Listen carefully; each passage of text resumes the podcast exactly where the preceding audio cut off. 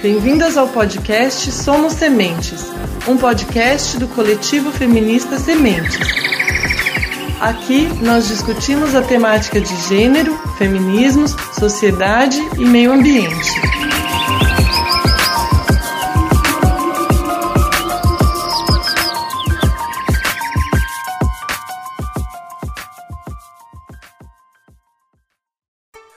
Olá pessoal, eu sou a Marina e esse é mais um episódio do podcast do coletivo feminista Sementes. Estão aqui comigo hoje as queridas companheiras Nahara. Oi pessoal. Andressa. Oi pessoal, tudo bem? E a Mariana. Oi gente, tudo bem com vocês? Desde 2016, com o golpe que derrubou a presidenta Dilma e a imposição de uma agenda político-econômica radicalmente neoliberal, a gente passa no Brasil por um período de desmonte de políticas públicas que tem prejudicado muito a população mais pobre, as mulheres e a classe trabalhadora como um todo. A imposição de um teto de gastos para os serviços públicos, reduzindo o investimento em saúde e educação, por exemplo, prejudica milhões de brasileiros. A reforma trabalhista, que veio com a justificativa de criar empregos, não só deixou de cumprir essa promessa, como ainda precarizou ainda mais o trabalho ao reduzir direitos trabalhistas a própria condução da situação de pandemia e da economia nesse período que a gente está vivendo, com a concessão de um auxílio emergencial com valor baixo e que não alcançou toda a população que precisaria receber esse auxílio, a ausência de uma política séria de isolamento social que leva à morte pessoas e levou já a mais de 120 mil mortes. Tudo isso foi sob a justificativa de que a economia precisaria ser priorizada, como se tivesse essa falsa dicotomia entre a vida e a economia. No fim, não se salvaram vidas e não se salvou a economia. A gente viu uma queda de quase 10% do PIB no último trimestre desse ano. A partir disso, a gente tem uma dimensão do quanto é importante discutir, se envolver na política, se engajar em movimentos sociais e em coletivos e exercer esse direito de cidadania que é o voto. Em novembro desse ano, teremos eleições municipais em todo o Brasil. Isso significa exercer nosso direito de voto para escolhermos nossos prefeitos, vice-prefeitos e vereadores. A eleição no âmbito das cidades é importante porque é nas cidades que temos maior proximidade com as políticas públicas implementadas e com os políticos. Além disso, as políticas municipais também têm um impacto nas políticas estaduais e nacionais. Para nossa conversa de hoje, a gente convidou a Mariana Conte. É, ela é pré-candidata a vereadora pelo PSOL quarta vereadora mais votada em 2016 e a mulher mais votada na história de Campinas. A Mariana é socióloga e mestre em sociologia pela Universidade Estadual de Campinas, a Unicamp, além de ser feminista e ativista do movimento em defesa da diversidade sexual e em defesa também dos direitos humanos. Seja muito bem-vinda, Mariana. Oi, eu agradeço Mariana, Nahara, Andressa, Marina pelo convite Parabenizo o Coletivo Sementes por fazer esse podcast e estamos aí para conversar. Mariana, para a gente começar nosso, nosso bate-papo de hoje, nós gostaríamos de conversar um pouquinho sobre esse momento de pandemia da Covid-19 que estamos vivendo no Brasil, né? Já tem alguns meses aí que nós estamos é, em, na, nessa tentativa de é, isolamento social, né? Então, isolamento versus economia, vida versus economia, né? E a gente está vivendo esse, esse, esses impactos diretamente na nossa vida cotidiana, né? E as eleições municipais também vão passar por esse momento de pandemia, né? Alguns dos primeiros impactos a gente já pôde perceber, né? Como, por exemplo, o adiamento da data da realização das eleições e as campanhas eleitorais que terão que se, se reorganizar num formato virtual. Além desses, é, desses impactos que a gente já está sentindo, uma pesquisa recente do IBOP divulgou que quase 60% dos brasileiros acreditam que essas eleições também serão impactadas pelas políticas de enfrentamento ou não ao coronavírus, né, adotadas por prefeitos e é, diante das propostas dos atuais candidatos. Em Campinas, o atual prefeito Jonas Donizete tem sido muito criticado, né, pela abertura precoce do comércio e agora das escolas municipais também, né, em meio a um número aí tão alto de contaminação e de mortes pelo vírus na cidade de Campinas. Como você avalia as iniciativas do atual prefeito e como você acha que as eleições municipais serão impactadas? Bom, o prefeito Jonas Donizete já vinha de um histórico de uma popularidade baixíssima. É, eu sou vereadora e vereadora de oposição, porque eu discordo radicalmente do projeto de cidade que vem, vinha sendo implementado pelo prefeito Jonas Donizete, não apenas no, no, nesse segundo mandato, mas desde o primeiro mandato, né? Então, privatização, desmonte dos serviços públicos, teve o escândalo de corrupção no Hospital Ouro Verde, que foi fruto é, de, uma, uma política que o prefeito conduziu de permitir a entrada das organizações sociais para administrar as políticas de saúde. O prefeito tinha sido condenado na justiça por conta do, do, do cabidão de empregos, né? Quer dizer, a nomeação de cargos comissionados irregulares, que não fazem função técnica, função é, de orientação técnica para a prefeitura. Então, tudo isso já, é, esse contexto de pandemia, ele aparece já no contexto de, de falta de legitimidade de uma grave crise dos serviços públicos de Campinas. Campinas tem um histórico de ter serviços públicos de referência na área da saúde, na área da educação, e a gente estava tá, vendo, né, sentindo e lutando contra o desmonte desses serviços, né? Sendo Prefeitura Jonathan Donizete, assim, um, uma, um, um implementador desse desmonte e desse processo de privatização. Quando vem a pandemia, é, o prefeito Jonas Donizete, num primeiro momento, ele faz um movimento de descolar do, do, do, presidente Jair Bolsonaro, né? Quer dizer, ele acaba adotando uma linha mais de defesa do isolamento social, é, uma preocupação com relação à saúde, nesse sentido, se descolando, de se diferenciando do, do governo federal. Isso é importante, porque afinal, né, a gente, a gente vê que a política do, do governo federal foi desastrosa, não salvou nem a economia, nem a saúde, a gente está chegando aí, né, mais de 120 mil pessoas que perderam suas vidas, né, então, isso no primeiro momento é importante. Mas o que, né, o que eu, eu acho que desde início, essa medida que o prefeito Jonas Donizete tomou já tinha contradições, né? Eram medidas contraditórias. Então, ele, ele prontamente, né, fez, suspendeu as aulas presenciais nas escolas municipais e nas escolas privadas aqui de Campinas, mas, por exemplo, não agiu no sentido de, é, de manter a merenda escolar para as crianças que não estavam indo para a escola. E a gente sabe que merenda escolar é fundamental, né? Muita gente, muitas crianças têm a principal refeição ou a refeição mais importante na escola. É, ele ficou com uma promessa de que entregaria cestas básicas, mas, cestas básicas, mas nunca em número suficiente. A gente viu várias escolas fazendo arrecadações por si mesmo, né, para conseguir suprir isso. É, então, assim, a gente via que teve demissão, demissão de estagiários da prefeitura, demissão de funcionários, de terceirizados. Então, ao, me ao mesmo tempo que tinha esse discurso de defesa do isolamento social, a gente via políticas contraditórias que, no, na prática, não permitiam que as pessoas fizessem o isolamento social. Né? Então, na verdade, as medidas que foram tomadas só permitiam o isolamento social num setor da população que é o setor da população que tem algum direito, funcionários públicos, né, que tem alguma, algum respaldo.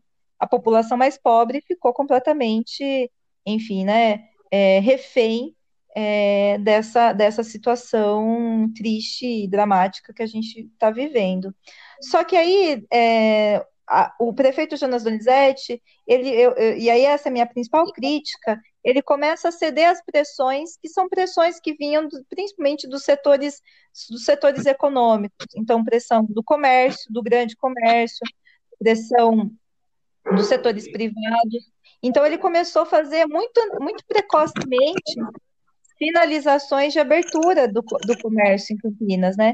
E, e, é, e assim, gente, eu, eu fico impressionada, porque assim, coincide exatamente com os feriados. Então, a primeiro anúncio de que iria flexibilizar foi na época do, do, do Dia das Mães. Aí ele não tinha condições, ele adiou, mas flexibilizou perto do Dia dos Namorados, no Dia dos Pais. Então, a gente via que tinha o sentido de, de atender ao comércio, né? de fazer uma sinalização para o comércio nessa abertura. E agora, né, a gente, dentro dessa política do próprio governador João Dória, das fases é, vermelha, laranja, amarela, a gente tem aqui em Campinas, ainda estão acontecendo mortes, ainda está acontecendo contaminação, mas a gente tem abertura do comércio, abertura de academias, abertura de cinemas, ou seja, né, uma situação dramática, e ele, e ele já anunciou que a partir de outubro retorna às aulas presenciais, o que coloca é, professores, educadores, crianças numa situação de risco, né?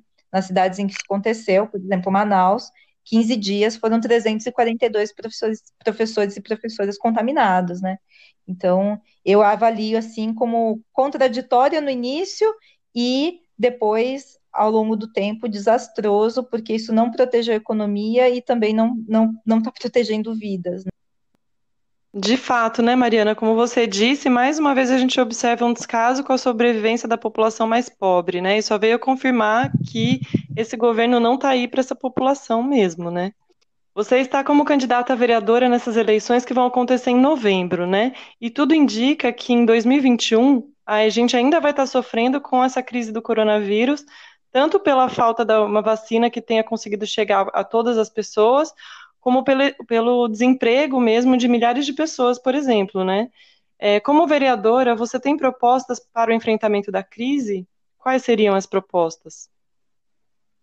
É, com certeza, assim, 2021, quando a gente olha para frente, é meio é, uma, é um grande ponto de interrogação, né? Que fica na nossa cabeça, porque é meio a gente não sabe muito bem como vai ser, né? Qual é o fim dessa crise sanitária porque não basta apenas ter a vacina, é necessário que essa vacina chegue para a população e consiga fazer uma imunização da população. E nesse sentido, de novo, o presidente Bolsonaro dificulta e boicota, né? Então, ele, ao invés de, do presidente se manifestar dizendo que é importante que as pessoas se vacinem, ele vai, ele vai para a mídia e fala que ninguém é obrigado a tomar vacina, ou seja, é uma irresponsabilidade assim gigantesca.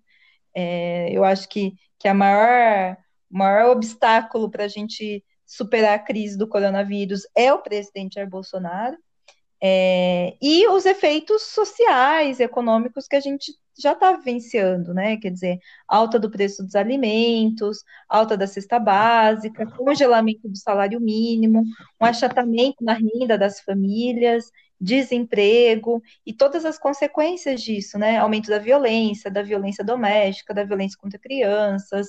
É, a gente está tendo um, uma avalanche de, de, desmonte, retirada de direitos. Então, tudo isso, com certeza, assim, vai, coloca um cenário bem desafiador para o futuro. Eu, eu, assim, tenho feito não apenas né, propostas futuras, mas eu já tenho apresentado propostas, e, e, na verdade, eu tenho uma concepção de que, nesse momento, o que a gente precisa dar prioridade é para a economia popular. Porque quando fala economia, parece que está falando de todo mundo, né? Como se todo mundo fosse igualmente afetado pela crise econômica do coronavírus. E a gente sabe que não é assim. A, a Oxfam Brasil divulgou um relatório mostrando que os 42 bilionários brasileiros ganharam durante a pandemia mais de 180 mil bilhões, né? Tiveram uma elevação da sua fortuna em mais de 180 bilhões de reais. Então, assim, para muita gente, quer dizer, ou para alguns poucos, o, a crise do coronavírus não é uma crise, é uma oportunidade. Então, a gente está vendo que tem alguns setores que estão ganhando e ampliando o patrimônio durante esse momento, né? E, e a gente está vendo um aprofundamento da desigualdade social, que já é uma marca da nossa história, da história do Brasil, que em, de tempos em tempos se agrava ou se, ou se reflui, né? Quer dizer, algum, em alguns momentos essa desigualdade se agrava, em outros momentos ela se ameniza, mas é uma constante na nossa história. Então, eu acredito que nesse momento é hora da gente priorizar a economia popular. Então, tenho feito propostas nesse sentido. Eu apresentei um projeto para que se constituísse em Campinas uma renda básica municipal.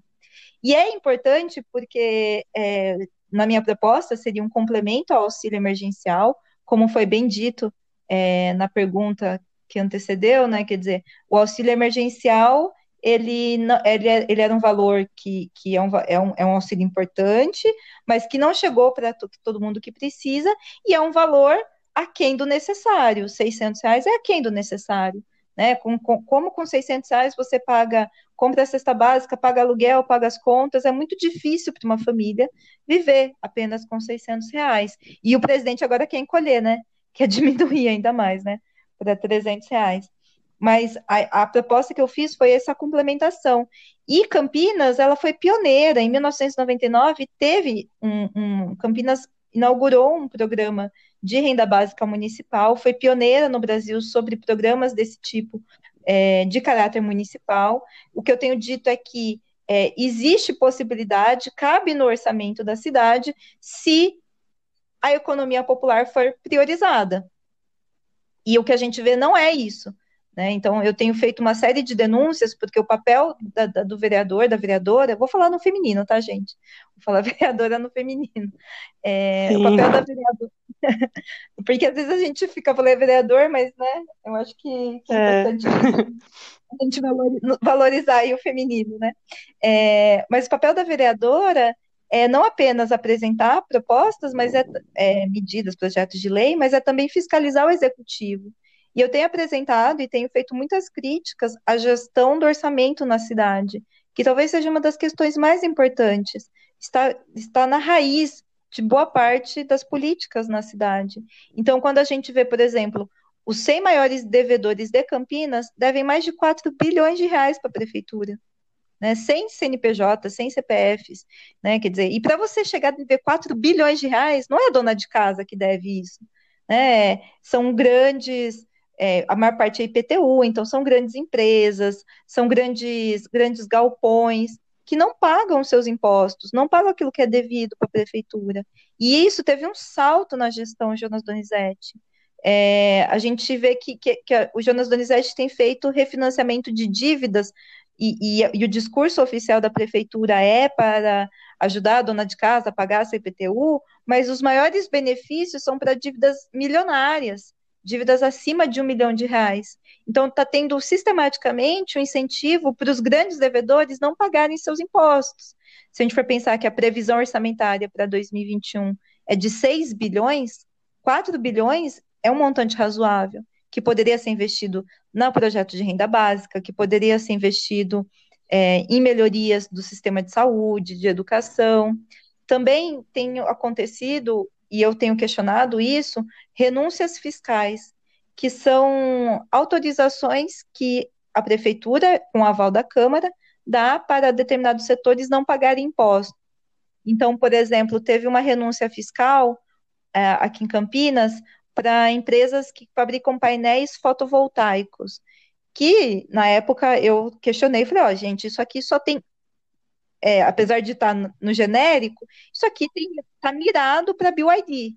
A BYD é uma empresa multinacional chinesa que se instalou em Campinas, é, e, a, e, os critérios que estavam colocados naquele projeto de lei eram para a BYD. A BYD. É a única empresa que se enquadra naqueles critérios. Né? E, e, em 2021 a previsão é que a gente deixe, deixe de arrecadar 33 milhões de reais com, por conta dessa renúncia fiscal. Mas aí, aí o argumento é isso vai gerar emprego. Mas para dado a renúncia fiscal para, para a BYD, a prefeitura aumentou o IPTU da cidade como um todo. E quanto desemprego não gera o aumento do IPTU da cidade como um todo? Pensando que os maiores empregadores são o pequeno comércio, porque o, o, o dono do cachorro-quente paga IPTU, o dono da feira, o dono da, né, quer dizer, é, todo mundo paga IPTU. Então, quando você leva imposto da cidade como um todo, você é, também você está gerando desemprego, porque aquelas pessoas poderiam estar tá contratando mais um funcionário, né, pagando melhor os seus funcionários, e não, e o que eles estão fazendo é pagando o IPTU para a prefeitura para compensar aquilo que a prefeitura deixa de arrecadar de uma multinacional.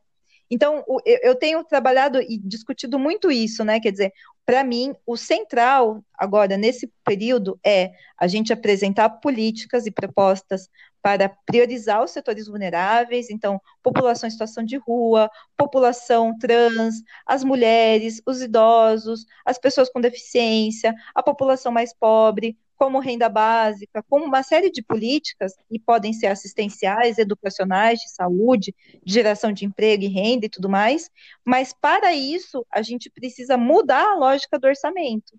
E a lógica do orçamento na cidade de Campinas, e, e isso a gente vê que é uma tônica não apenas em Campinas, mas no Brasil e, e no estado de São Paulo também, é de sempre priorizar o andar de cima. E eu acho que para a gente é uma necessidade que o orçamento das cidades, a, a economia que seja priorizada nesse momento, seja a economia do povo.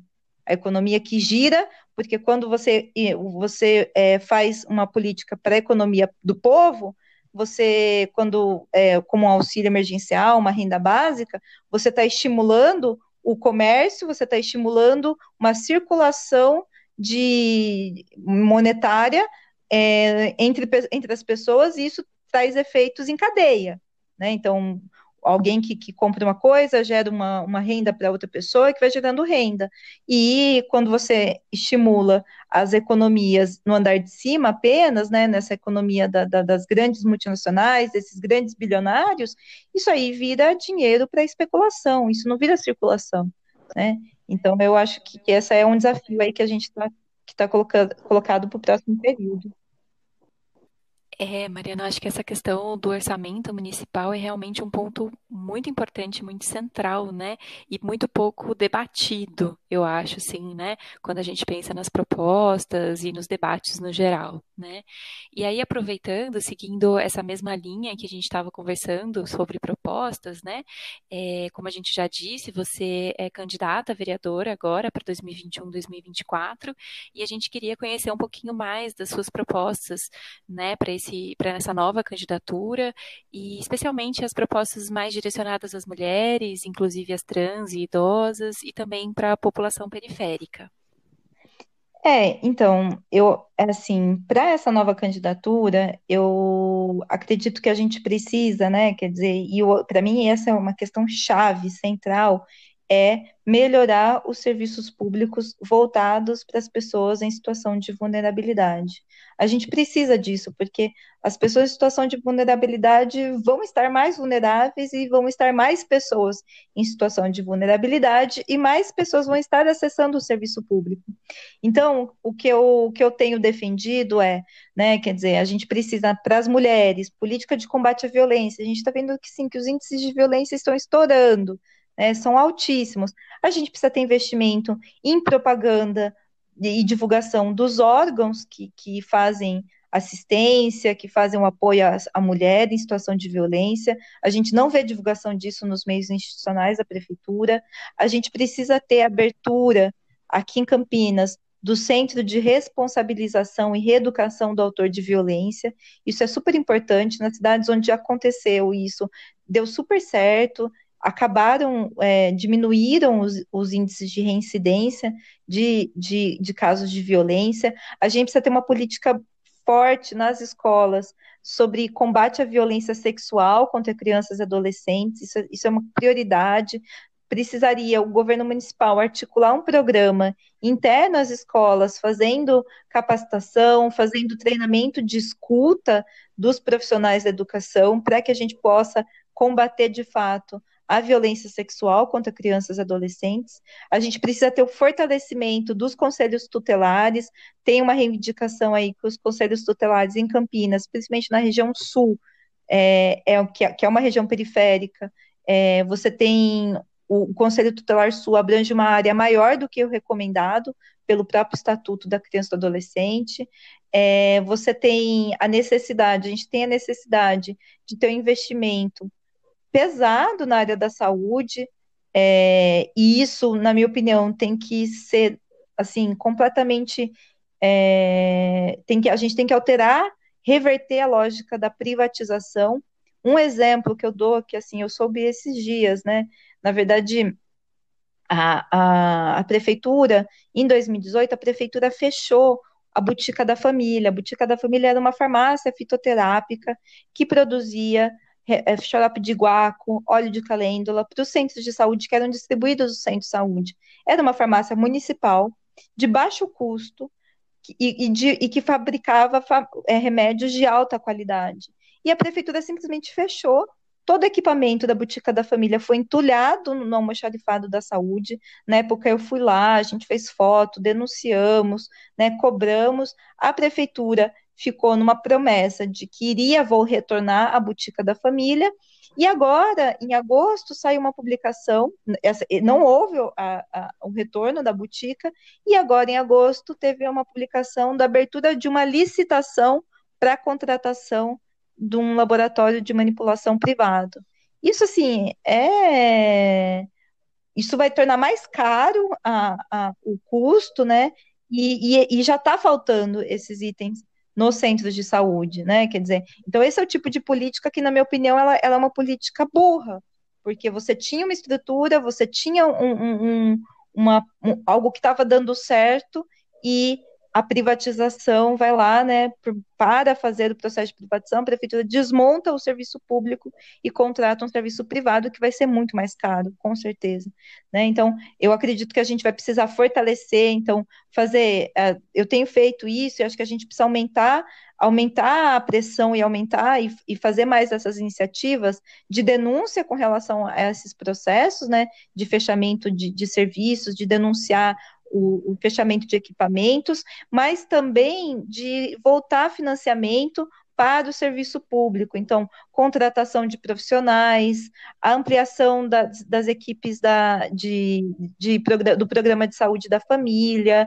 a ampliação das equipes da saúde mental. A gente vai ter aí o processo de adoecimento mental está terrível, né? Quer dizer, a gente está no momento que a saúde mental das pessoas está comprometida, então a gente precisa ter o fortalecimento desse, de, dessa, desse, desses, desses equipamentos, é, as políticas para a população em situação de rua, a gente vê que assim muitas vezes as políticas são autoritárias, né? Quer dizer, elas vêm de, de cima para baixo e são e acabam que acabam não sendo de fato é, de fato efetivas, né? Então, a prefeitura faz um programa de distribuição de cobertores na época do frio, mas a, é, que a assistência distribui, aí a guarda municipal vai lá e recolhe os pertences dos moradores, né, das, das pessoas em situação de rua. Então, a gente vai vendo que são políticas que elas não têm pé nem cabeça, sabe?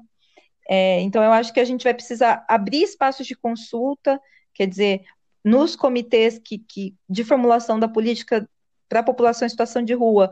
Essa população tem que ser ouvida, é, a gente precisa fortalecer as políticas de educação, a ampliação das, das, vagas nas creches, essa é uma coisa que a gente tem batido muito tempo, eu tenho questionado, quer dizer, a prefeitura tem meios de ampliar vagas na creche, por exemplo, cobrando empreendimentos é, habitacionais que foram feitos na cidade de Campinas, que pela lei exigia-se que tivesse investimento em equipamentos públicos como creches, e isso não foi, isso não foi cobrado, né, isso não foi feito. Então, tem uma série de empreendimentos que estão irregulares. Né, então, a prefeitura precisa ter uma agilidade em cobrar esses, que, que, esses, que, esses, que essas contrapartidas sejam de fato investidas no município. A gente precisa ter ampliação dos profissionais, a gente precisa ter ampliação da, dos equipamentos, né, dos prédios, para poder ampliar a vaga nas creches. Então, eu acho que essa questão da defesa do serviço público e, da, e, e, e voltado para as populações vulneráveis, para as, para as populações periféricas, é o, grande, é o grande X da questão. Eu falo isso porque muitas vezes a gente fica lidando, eu como vereadora, né, eu falo que tudo que tem de problema na cidade estoura lá no nosso gabinete, né, e porque é meio assim, né? E, e, às vezes a gente fica lidando muito com os sintomas das coisas. E, e a gente, lógico, as pessoas que estão passando por problemas, elas para elas aquilo é super importante, né? Quer dizer, tá faltando vaga na creche, tá faltando um serviço. Para elas aquilo é super importante, né? E elas querem resolver porque faz parte da vida, né? Impacta na vida. Mas muitas vezes isso é um sintoma. Isso é sintoma de políticas de fundo. E eu acho que a gente precisa atacar essas políticas. A gente precisa atacar as causas dos problemas, para além de lidar com sintomas, porque senão a gente vai ficar apagando fogo. E eu acho que a gente precisa, o momento exige que a gente ataque as causas. Então a gente precisa ser radical, no sentido de ir à raiz. A gente precisa ir à raiz da questão. É, Mariana, você comentou sobre essa questão da, das políticas públicas, né, dos direitos básicos, enfim. da política administrativa que qualquer figura política precisa enfrentar no dia a dia, né? É, seja um político da esfera da esquerda, centro-esquerda, direita, direita extrema e assim por diante. Mas, é, no, âmbito das, no âmbito das mídias sociais, enfim, nas nossas discussões, é, principalmente em relação à conjuntura nacional de agora, existe uma falsa polarização entre as definições de direita e esquerda, né?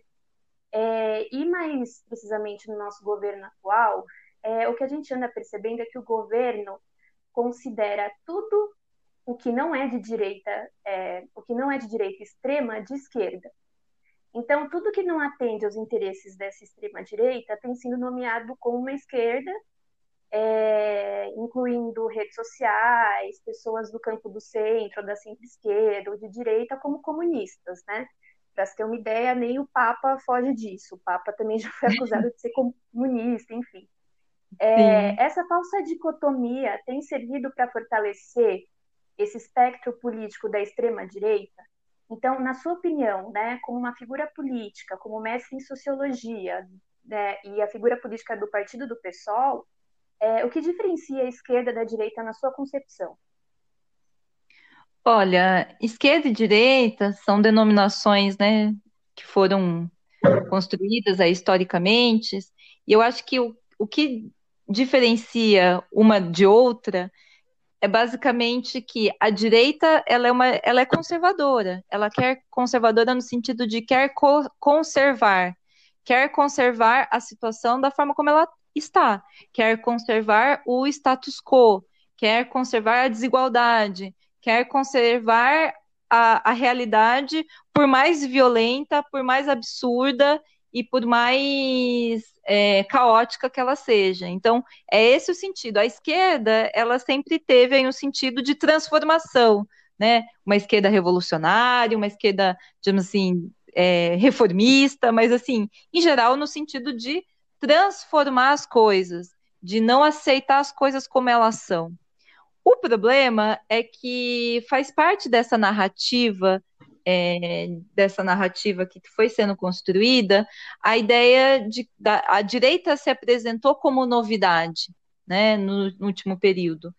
Ela se apresentou como se ela tivesse, como se ela, ela e especialmente o, a figura Bolsonaro, né, essa figura excrementar, que é o Jair Bolsonaro, ele se apresentou como se ele fosse a novidade, ele fosse a transformação, ele fosse a, digamos assim, a, reden a redenção dos problemas que nós estamos vivendo. E eu acho que nós estamos experimentando o quão falsa era essa, essa, essa mitificação que se construiu em torno da figura do Bolsonaro porque tudo que o Bolsonaro está apresentando é mais do mesmo. É mais neoliberalismo, é mais desigualdade social, é mais desmonte dos serviços públicos, é a reforma trabalhista, é o aprofundamento da, das privatizações, é toda a receita que nós temos vivido no Brasil e no mundo nos últimos 30 anos. A direita ela visa conservar, conservar a desigualdade, conservar o status quo, conservar a realidade, por mais violenta, por mais absurda, absurda que seja essa realidade, a direita tenta conservar. Em alguns momentos, como aconteceu com, no caso né, dessa figura do Jair Bolsonaro, ela se apresentou como ela, ela, ela meio que, que assumiu uma carapuça de, de, de novidade, uma carapuça de mudança. Mas é, tem uma frase que eu gosto muito, que, que, é, que até está num livro de um, de um, um livro italiano que chama O Gato Pardo, né, o Leopardo, que, que ele fala assim, né, que um, tem horas que tudo precisa mudar para que tudo fique igual. E eu acho que o Bolsonaro é isso. Né, o Bolsonaro precisou assumir essa carapuça de mudança para que tudo mantivesse igual. Igual em que sentido? Igual no sentido de levar à frente e implementar políticas neoliberais, que é o modelo econômico que está vigente no Brasil e no mundo há 30 anos, que é o modelo da, da, da, desigualdade social, que é o modelo de desmonte dos serviços públicos, de privatização, de incentivo à especulação do capital financeiro, Né? Então, é, todas as economias nacionais são organizadas para atender ao capital financeiro, né? Então, o que não é a vida do povo, não é não são as necessidades do povo o que mais importa. O que mais importa é você fechar as contas, é o pagamento da dívida, é a manutenção do, da taxa de juros. Então, é, é isso que determina toda a política. Então, é, essa direita é uma direita que ela, ela e o Jair Bolsonaro está mostrando isso com o avanço do processo de privatização, com reforma trabalhista, com o desmantelamento de todas as conquistas sociais, está mostrando que ele, na verdade, é exatamente a manutenção do, do, da desigualdade social, é a manutenção da política vigente há mais de 30 anos no Brasil. Mariana, diante do atual cenário brasileiro, é, muitas pessoas é, se sentem desacreditadas, né, ou desgastadas com a política nacional, né? Diante de tudo isso que você falou aqui, o que a gente tem visto é a descrença das pessoas, né? Elas deixam de acreditar, né? Cada vez que elas acreditam e aí elas se decepcionam, então a gente passa por um, um período de abandono da política institucional pelas pessoas, né? Como você entende que a sociedade civil pode participar das decisões políticas para além das eleições? É, as pessoas estão desacreditadas, mas elas têm razão de estarem desacreditadas, né? Então, eu sempre acho que, que às vezes, eu, eu acho que a gente precisa sempre treinar o nosso ouvido para ouvir o que, o, que, o que, que as pessoas estão dizendo, né? Existe uma sabedoria do povo, e, e essa rejeição que o povo muitas vezes se manifesta, ela é uma rejeição legítima, porque, veja, só um, uma, um, um povo muito, muito descrente e muito frustrado que pode eleger um, um sujeito como Bolsonaro, né? Quer dizer, como é que o Bolsonaro se torna um, um, uma, uma figura que, que consegue é, chegar à presidência da República? É porque o, o povo já estava muito desgastado, decepcionado, cético, enfim. Então eu acho que a gente precisa ouvir isso, com, ouvir o que, que as pessoas estão dizendo, né? O que, que o que, que a população está dizendo e treinar o nosso ouvido para isso. O problema é que esse sentimento está sendo canalizado para algo, né? Esse sentimento de revolta, de indignação, de frustração está sendo canalizado por, por aqueles que sempre estiveram no poder, né? O Bolsonaro esteve no poder, foi deputado durante 30 anos, o part... ele foi de vários partidos, partidos que fazem composição é, de vários governos diferentes. Então, ele, o, o, Bolsonaro ele era do sistema, ele não era contra o sistema, ele é a figura do sistema e de um sistema corrupto, miliciano, né, de favorecimento da sua família, de favorecimento das, das suas, das, das, suas relações.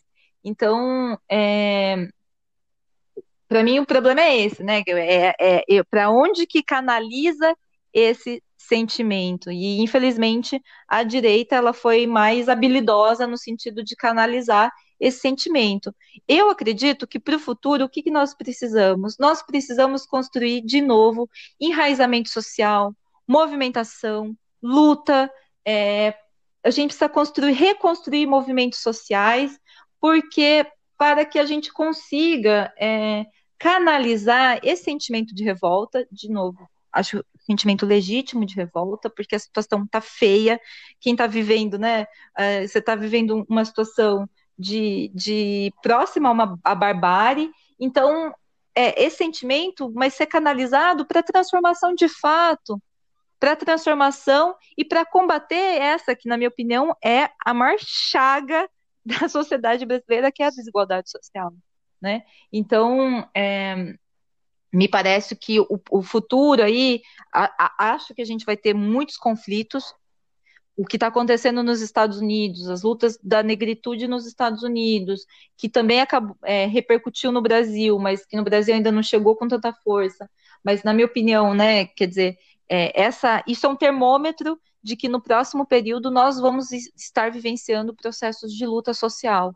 E eu espero, acho que o papel que nós temos que eu, que eu entendo enquanto esquerda, é que a gente possa ouvir o que as, as pessoas, o que a população mais pobre, o que a classe trabalhadora está falando, para que a gente possa se conectar com essas lutas, sem, sem a pretensão de ensiná-las, sem a pretensão de ser. Porque às vezes eu vejo que a esquerda às vezes é um pouco arrogante, sabe? Eu me vejo um pouquinho, um pouco de arrogância na esquerda, né? Como se, como se, como se tivesse esse papel de quase tutelar, né?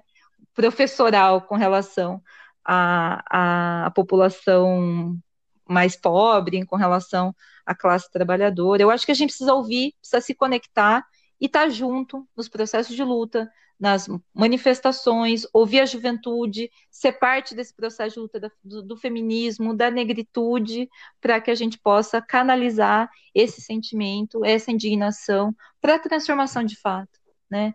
E não cair nessas falsas saídas, nesses engodos, né? Nessas dessas figuras como Jair Bolsonaro ou outras que vêm aparecer, né? Porque Jair Bolsonaro pode estar tá, pode estar tá com, com os dias contados, né? Quer dizer, e aí vão aparecendo figuras que vão substituindo como salvadores da pátria, mas que na verdade são lobos em pele de cordeiro, né? Então eu acho que, que o que a gente precisa estar é conectado, junto na, na trincheira, sabe? A gente precisa estar tá, sendo parte desse processo. É, e eu fico pensando quais outros desafios você enxerga, assim, para além, além dessa descrença, para além dessa questão da, das fake news, né? Quais outros desafios que você enxerga é, para a implementação das pautas da esquerda na Câmara de Campinas, né? Tendo em vista que o pessoal é um partido de esquerda e com uma ideologia socialista. Olha, é, eu acho que essa coisa da descrença, né? Porque em, eu acho que a gente não pode, e, e, assim, a esquerda precisa aprender com seus próprios equívocos. Eu acho que a gente, em determinado momento, a esquerda substituiu é, direitos sociais por bens de consumo. Então, o que valia não era você ter o direito à educação, você ter o direito a uma faculdade, você ganhava uma bolsa para estar numa escola, numa faculdade privada. E toda vez que a gente substitui direito por bem de consumo, é, você passa a não ter sujeitos portadores de direitos, você passa a ter consumidores. E, e, a partir do momento, quando vem a crise econômica e, e aquilo que as pessoas podiam consumir, elas não podem mais, elas acabam sendo facilmente levadas porque existe um processo de despolitização, né? Eu acho que, que a gente precisa, para mim, assim, o, o, o central é que a gente possa lutar para não perder direitos, lutar para conquistar direitos, mas que nesse processo de luta cumpre o papel de politização, esse papel pedagógico, né, um papel pedagógico no sentido de, de, de, de que isso faça é, avançar em termos de consciência de classe, de, de, de compreensão de cidadania, de, de e isso existe um aspecto de uma mudança cultural, né? É, o, o, a direita se organizou muito bem nesse ponto de vista. É claro que ele tem algumas vantagens, né? Quer dizer, as fake news, elas não são um caso isolado, elas estão dentro de todo um sistema, que foi um sistema muito bem montado, né? Pelo Steve, Steve Bannon, a Cambridge Analytica, com financiadores de grande, grandes é, corporações financiando toda uma estrutura. O Steve Bannon prestou assistência é, especial para a família Bolsonaro para vencer as eleições aqui no Brasil, né? Assim como prestou assistência para o Trump, assim como prestou assistência para os defensores do Brexit lá no Reino Unido, né? Então é, é, é uma máquina, né? Não é, não é a fake news, ela é, ela é a ponta do iceberg de uma máquina de, de propaganda que sendo construída, financiada por, grandes corporações. O que nós podemos, isso, isso é a vantagem deles, né? Acho que a minha, a, a nossa vantagem, né, o que eu aposto é que tem experiências, as pessoas fazem experiência, né? Então a experiência com a família Jair Bolsonaro, ela vai passar por esse processo, que é um processo contraditório, mas que vai ser experimentado. E a situação não vai melhorar. Acho que o nosso desafio é que a gente consiga estruturar movimentos sociais, coletivos, organizações que partidos, né, ou seja, que a gente consiga estruturar organizações autênticas para que a gente possa, é, nesse processo de luta que vai acontecer, de resistência que vai acontecer, a gente poder avançar em termos de compreensão, de cidadania, de formação política e de de uma construção de uma nova cultura política, né? Porque eu acho que é isso que a gente precisa no Brasil, né? Existe uma cultura do clientelismo, existe a cultura da tutela, a cultura do salvador da pátria, e eu acho que a gente precisa construir uma nova cultura, a cultura de que as, todos somos sujeitos, todos somos sujeitos políticos, temos o direito e o dever de atuar politicamente, todos somos portadores de direitos, temos o direito de ter direitos, né? Então, eu acho que é essa nova cultura política que a gente precisaria dar passos aí no Brasil, né? Muito legal, é, Mariana. Acho que indo assim, né, nessa linha desses desafios, né, que estão tanto no âmbito brasileiro, mas também é, no âmbito municipal, né, é, porque isso se reflete também aqui na cidade de Campinas, é, eu entendo que apesar desses grandes desafios e obstáculos, você tem conseguido promover avanços importantes aqui para a cidade de Campinas nesse mandato de 2017-2020. A gente queria conhecer um pouquinho, ou saber um pouquinho quais que você entende que são essas principais conquistas né, do seu atual mandato. Olha, eu acho que a, a primeira coisa que eu acho, e isso eu, eu, eu, eu penso que, que o que eu posso deixar, e esse é meu principal objetivo, é deixar um exemplo, né? Eu acho que eu entendo que esse é o papel, né? Deixar um exemplo, porque eu acho que a gente está precisando de exemplos na política. Deixar um exemplo de que é possível você fazer política com convicção, é, é possível você fazer política é, combativa e não vender seu voto, não negociar as coisas por cima e, e, e ainda assim, né, com essa, com, a, com essa com, com, essa relação, junto com, com as lutas, junto com os movimentos, trazer conquistas. Então, acho que a principal, a primeira coisa, eu acho que é o exemplo. Né? Eu, eu, quando eu entrei, quando eu virei vereadora, a única mulher, a única vereadora do PSOL, o que eu queria deixar era isso, né? Ser exemplo para outras, ser exemplo de que é possível fazer política com convicção, com ideologia, com princípios. E, e a partir disso a gente, eu fiz, né? Eu, não só eu, mas a gente. Eu falo a gente porque a gente tem muita gente junto comigo, né? Não estou sozinha. Sozinha eu não conseguiria fazer isso. Mas a gente conseguiu é, conquistas do âmbito da política de combate à violência contra a mulher, conseguimos trazer a vara especializada em violência doméstica, conseguimos a criação de uma defensoria vocacionada, conseguimos, então, o anúncio né, da, da, da, implantação do Centro de Responsabilização e Reeducação do Autor de Violência, nós conseguimos é, pautar a questão do feminicídio, eu não sei se vocês se lembram, né, quando aconteceu aquele caso, né, no, no Réveillon de 2017, né, do feminicídio terrível, a mídia e, e, e, na, e na ocasião também o prefeito e as autoridades trataram como crime passional. E nós, né, feministas, questionamos isso, porque crime passional pressupõe que, que existe paixão, né? Aquela ideia de que amou tanto que matou. Né? Então a gente falou: não, não é crime passional, é feminicídio, é diferente. Né? E eu acho que isso Hoje a gente vê a mídia fala de feminicídio, hoje as autoridades falam de feminicídio, e eu acho que foi por conta do movimento feminista, eu como vereadora também, a gente pautou esse assunto. Nós conseguimos barrar algumas coisas, né? Conseguimos, é, a prefeitura tinha cancelado o transporte adaptado para crianças com deficiência. Nós conseguimos reverter isso na justiça, com muita luta, com as mães. E olha, gente, mãe de criança com deficiência, assim, é, é, é, são guerreiras, porque é, o índice de abandono dos pais é enorme, geralmente são mães solo e que fazem de tudo. Eu falo que mãe é assim, né? Faca no dente, vai à luta para defender o direito do seu filho, né? Então essa relação também foi super, super legal. É, consegui, fizemos a batalha contra a, o fim da Botica da Família, contra o desmonte, conseguimos o retorno do SAD, que é o Serviço de Apoio Domiciliar, que é, é um serviço lá da região do Ouro Verde, que atende é, pessoas acamadas. Conseguimos reverter fechamento de agência do Correio. Essas são as conquistas. Tiveram coisas que a gente, que a gente não conseguiu reverter, né?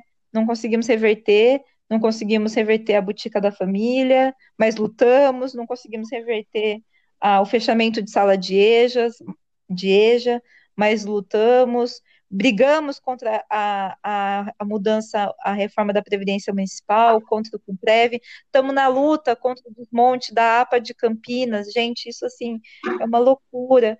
A área de proteção ambiental de Campinas, que é a maior produção de água, a água que a gente consome é produzida lá e depende dos fragmentos, está tramitando na Câmara um projeto que na prática desmonta a legislação, permite grandes condomínios, então a gente está nessa luta. Então, assim, eu acho que algumas coisas, algumas batalhas a gente venceu, outras a gente perdeu, mas a gente está batalhando, né? E eu acho que esse processo de batalha, ele, mesmo quando a gente, mesmo naquilo que a gente não saiu de fato, né? É, que a gente não, não teve vitória total, acho que a gente tem vitórias que vão acontecendo, né? Principalmente dessa questão de mais gente participando da política, mais gente acreditando e construindo o exemplo de uma de uma, não sei, né, de, de uma política combativa e, e com princípios, né? Eu acho que isso que é isso que é o principal, né? Espero que, que a gente, que o meu trabalho de alguma forma possa inspirar outras pessoas também. Ah, sim, Mariana, com certeza. Eu acho que você é um exemplo vivo de uma outra, de um outro tipo de discurso que a gente ouve muito, né, que você citou mais para frente, que talvez seja mais para frente, não, desculpa, mais anteriormente, que talvez seja um discurso de despolitização, né, principalmente vindo da direita, de que a gente não pode fazer nada, né, de que nada tem solução, que combina muito com a fala que você disse, né, do baseada no livro, de que alguma coisa precisa mudar para que tudo continue como está, né? Então, você é um exemplo de que as coisas podem mudar, que as coisas são viáveis, passíveis de solução. Então, a gente, com certeza, é um, é um exemplo para outras mulheres, outras figuras públicas se inspirarem, assim, né? É, ainda falando sobre Campinas e do PSOL, né? O PSOL ele se associou ao PT para lançar uma única candidatura à prefeitura, né? Na sua opinião, é, Mariana, como você avalia a viabilidade da união dos campos do PSOL e de, do PT, né, que são campos considerados de esquerda e que se autodefinem como esquerda, é, no enfrentamento aos retrocessos que a gente tem observado nas esferas sociais, políticas e econômicas atuais. Olha, eu acho assim que se tem viabilidade, eu acho que sim, né? Eu acho que tem viabilidade. A gente vai para essa eleição fazendo na batalha, né? E, e, eu gosto muito também. Tem frases que a gente se inspira, né, para a gente trabalhar, né? Quer dizer, ousar lutar e ousar vencer, né? Quer dizer, é, a gente precisa ousar. Eu acho que a gente precisa de ousadia. Essa eleição é a eleição da ousadia. Então, acho que a gente precisa ousar e, quem sabe, vencer. né? Se a gente não se, não, se não tiver ousadia, nunca vai ter vitória. Né? Então eu acho que, que é possível, vamos, vamos, vamos enfrentar, né? A gente sabe que é uma situação difícil, é a primeira eleição pós eleição do Bolsonaro, mas por outro lado a gente vê que também tem muita o clima de indignação está no ar, né? O que eu acho que a gente precisa é mostrar que essa indignação pode ser canalizada para transformações de fato. Então, eu acho que é plenamente viável, pelo menos no segundo turno aí, né? Acho que essa é a meta. Chegar no segundo turno, que aí é outra eleição. Chegando no segundo turno, a eleição muda e eu acho que é possível. Quem sabe? Campinas não é o início da virada. Mariana, é, isso nos dá muita esperança, né? Ouvir você falando assim, a gente se sente aí motivado, né? Para resistir e para pensar que as mudanças